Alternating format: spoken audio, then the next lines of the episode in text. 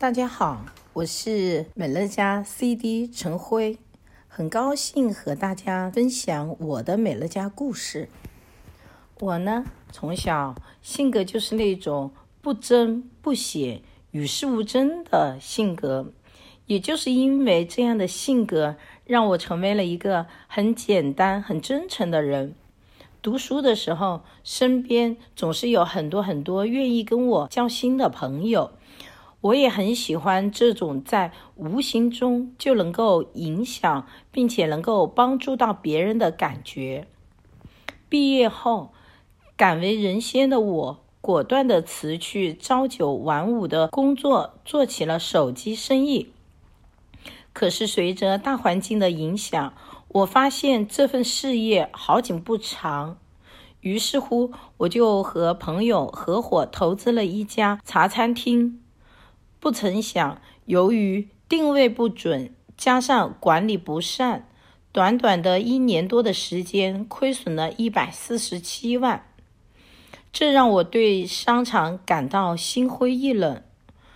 而这个同时，我又怀上了第二个孩子，所以我开始把更多的精力放到了母亲这个角色上。于是，我回归了家庭，成为了一名全职太太。几年的时间，我肆意的把大把大把的时间都挥霍在麻将桌上，日子就这样一天一天的过去了，没有一点声音，也没有一点影子，强烈的空虚感吞噬着我的内心。一转眼，儿子就上高中了，我发现他年纪轻轻却过于注重品牌。作为母亲，我便想去教育他，想不到的是，他居然顶撞我：“你自己一天到晚只会花钱，不会赚钱，你有什么资格来教育我？”而这个时候，小儿子在一旁为我辩解说：“谁说妈妈不赚钱？昨天妈妈还从朋友家赚了一万多。”这一刻，我沉默了。天真浪漫的孩子哪里知道？这是我打麻将赢回来的钱呢，没有以身作则，没有自己的事业，没有激情，更别说梦想。自己就像一个寄生虫一样的每天颓废着生活，这样的一个自己，又怎么可能带给孩子一个更加灿烂的未来呢？这一次，母性使然，让我决定东山再起。要成为一个好的榜样，更要活出自己的价值。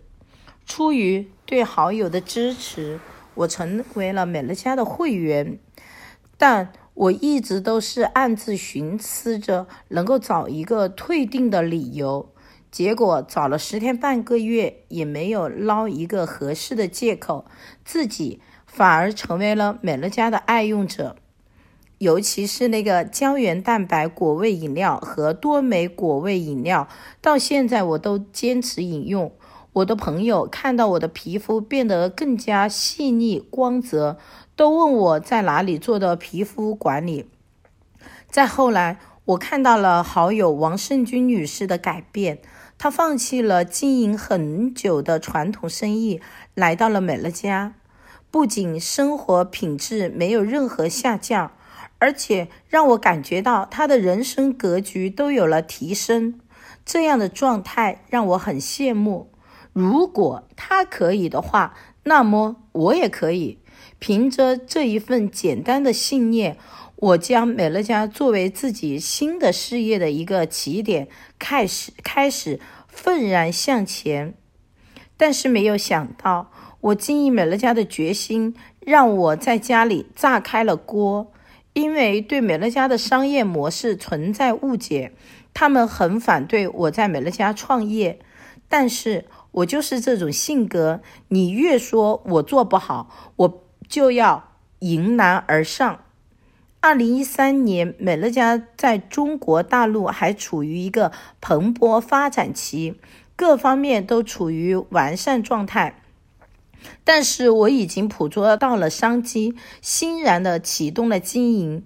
但是由于之前固有的思维，导致我在经营初期的错误，以事业为导向，不懂善用公司提供的工具，也不愿意走出舒适圈，认识更多的新朋友。所以，当手上现有的新顾客名单用完以后，就面临了找不到新顾客的困境。一开始，我总觉得以事业为导向，好像更容易开口。朋友之间的情面和我的影响力，能够使我顺利的、快速的将美乐家带进他们的家庭。但后来，在公司业务辅导和推荐人的帮助下，我开始意识到自己做错了。这样以事业为导向的做法是没有办法留住顾客的，更别说让他们看懂美乐家。于是，我不再着急快马加鞭的赶路，我开始静下心来归零学习，每天认真研读美乐家的相关课程和资料，做好笔记。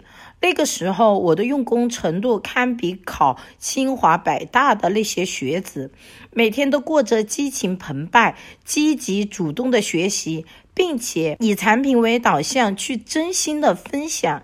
渐渐成为了我的日常。七个月的持续行动让我达成了 SD。那儿子们看到我的努力和结果，对我的态度也有很明显的改变。他们开始觉得妈妈说的话有分量了。我每天在学习美乐家课程的时候，小儿子也会认真的在一旁做功课。这就是最让我欣慰的。从最初的盲目推荐，到后来调整自身的观念和状态，寻找有相同观念和理念的伙伴，以做到优质推荐。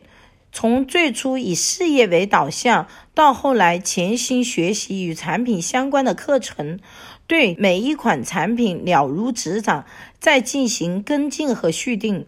我通过稳扎稳打的努力，顺利达成了 ED 九。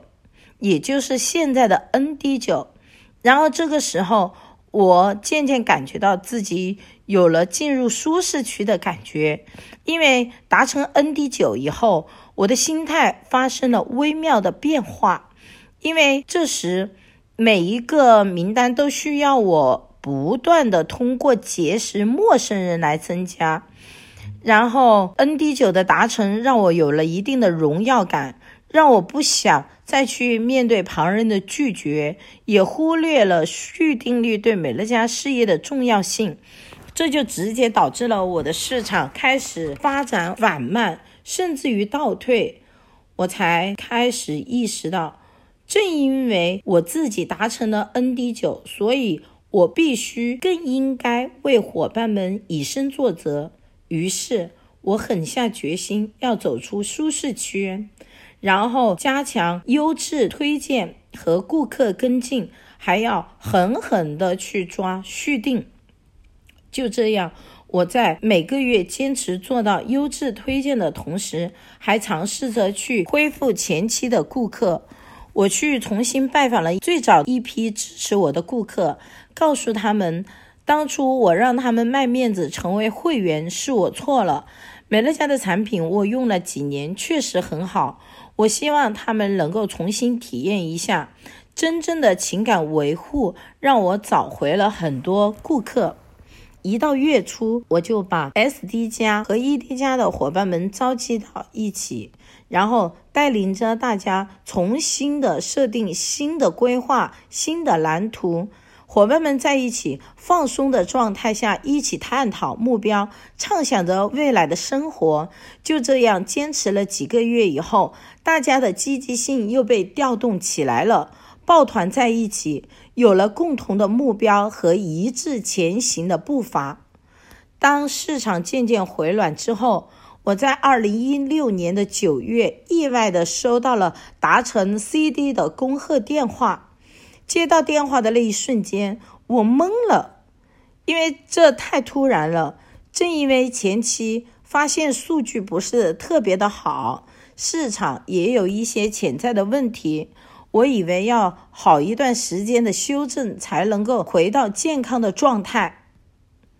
和伙伴们重新扬帆起航后，我经常会忙到很晚。我记得有一次晚归，大儿子给我倒了杯热水，让我休息一下，然后转身又帮我打来热热的洗脚水，放在我的跟前。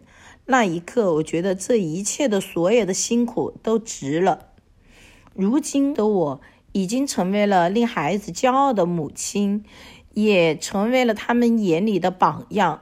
小儿子的独立自主、性格开朗，大儿子的优秀独立，已经开始前往日本去深造。美乐家的事业让我实现了自我的价值，也让我有底气的去成为一个更加出色的妈妈，传递给孩子更多的正能量和正确的教育观。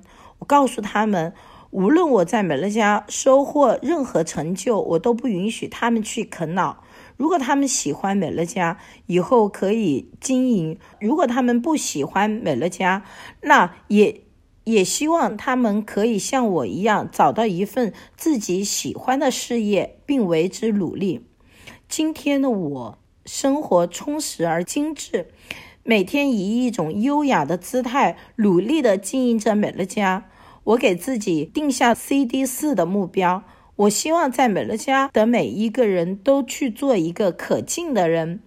所谓可敬的人，就是自己怀揣着梦想，还帮助别人成就梦想的人，这就叫做可敬的人。那么还有一种人，就是自己没有梦想，还去击破别人梦想的人，这种人叫做可恨的人。那么还有一种人。本来他是自己是有梦想的，可是遇到一点挫折就放弃了。这种人叫做可怜的人。所以我一直鞭策自己一定要去做一个可敬的人，一个有影响力的人，而不是被别人影响的人。在美乐家，我身边有了越来越多志同道合的朋友，让我找回到曾经的那种不争不显、简单助人的快乐。就像读书的时候一样的了。我现在很清楚，这条助人成就梦想的道路，无论有多难，我都会坚持走下去。谢谢，谢谢大家聆听我的分享。